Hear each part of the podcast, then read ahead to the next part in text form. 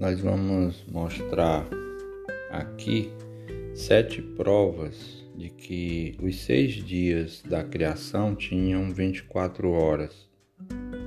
A primeira prova é o fato de Deus ter nomeado a luz de dia e as trevas de noite, terminando cada dia com o entardecer e cada dia com a manhã, provando que os dias e as noites dos seis dias foram literais, como todos os dias e noites desde então.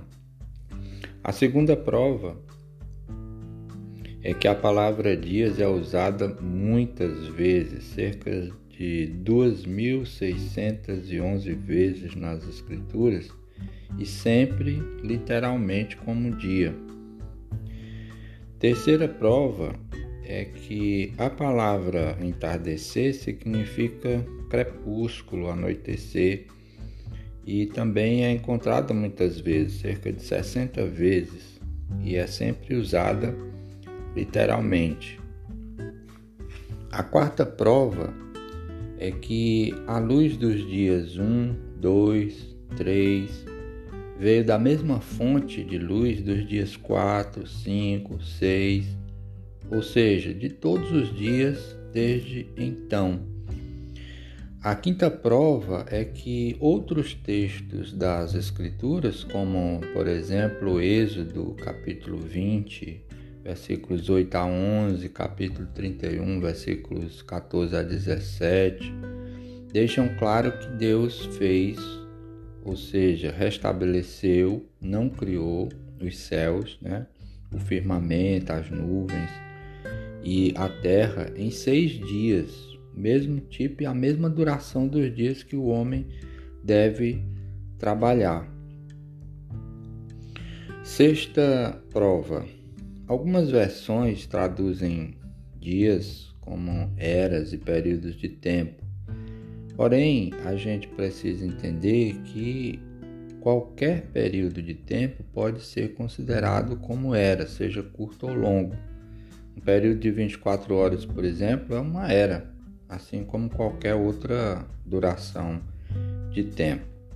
E por fim, a sétima prova é que aquela teoria de que o dia poderia ter entre mil a sete mil anos não tem base bíblica.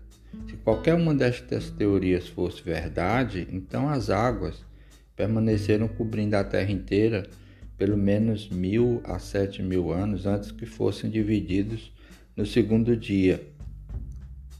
A Terra teria permanecido desolada teria levado mais de mil a sete mil anos para que a vegetação fosse plantada, não faz sentido.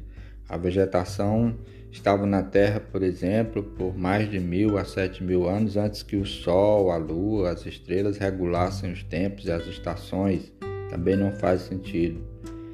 De acordo com Gênesis 2, 7 a 25, o homem foi criado antes dos animais no sexto dia, e os animais foram criados antes da mulher, no final do sexto dia.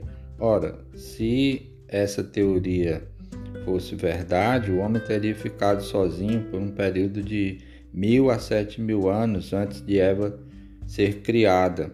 Adão teria então de mil a sete mil anos de idade quando se casou.